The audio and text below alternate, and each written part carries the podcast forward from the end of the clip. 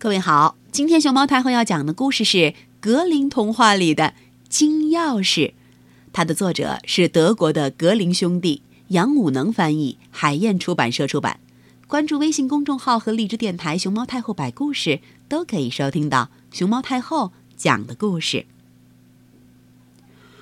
白雪铺盖大地的冬天，一个穷孩子不得不架上雪橇出门去打柴。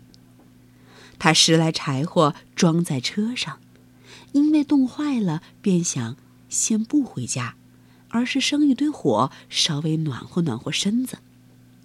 唰唰唰唰，他刨开雪，腾出来一块干燥的地方。没想到，就在这时，他捡到了一把小小的金钥匙。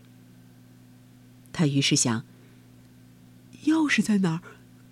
跟这把钥匙相配的锁就在哪儿。边往地里头唰唰唰唰唰唰唰刨啊刨啊，嗯，终于找到了一只小铁箱子。呃，要是钥匙能打开这个铁箱子就好了。他想着，小铁箱里头一定一定有值钱的东西。他找了找。但是没有找到锁孔。于是他又仔细的抱着小铁箱子看了又看。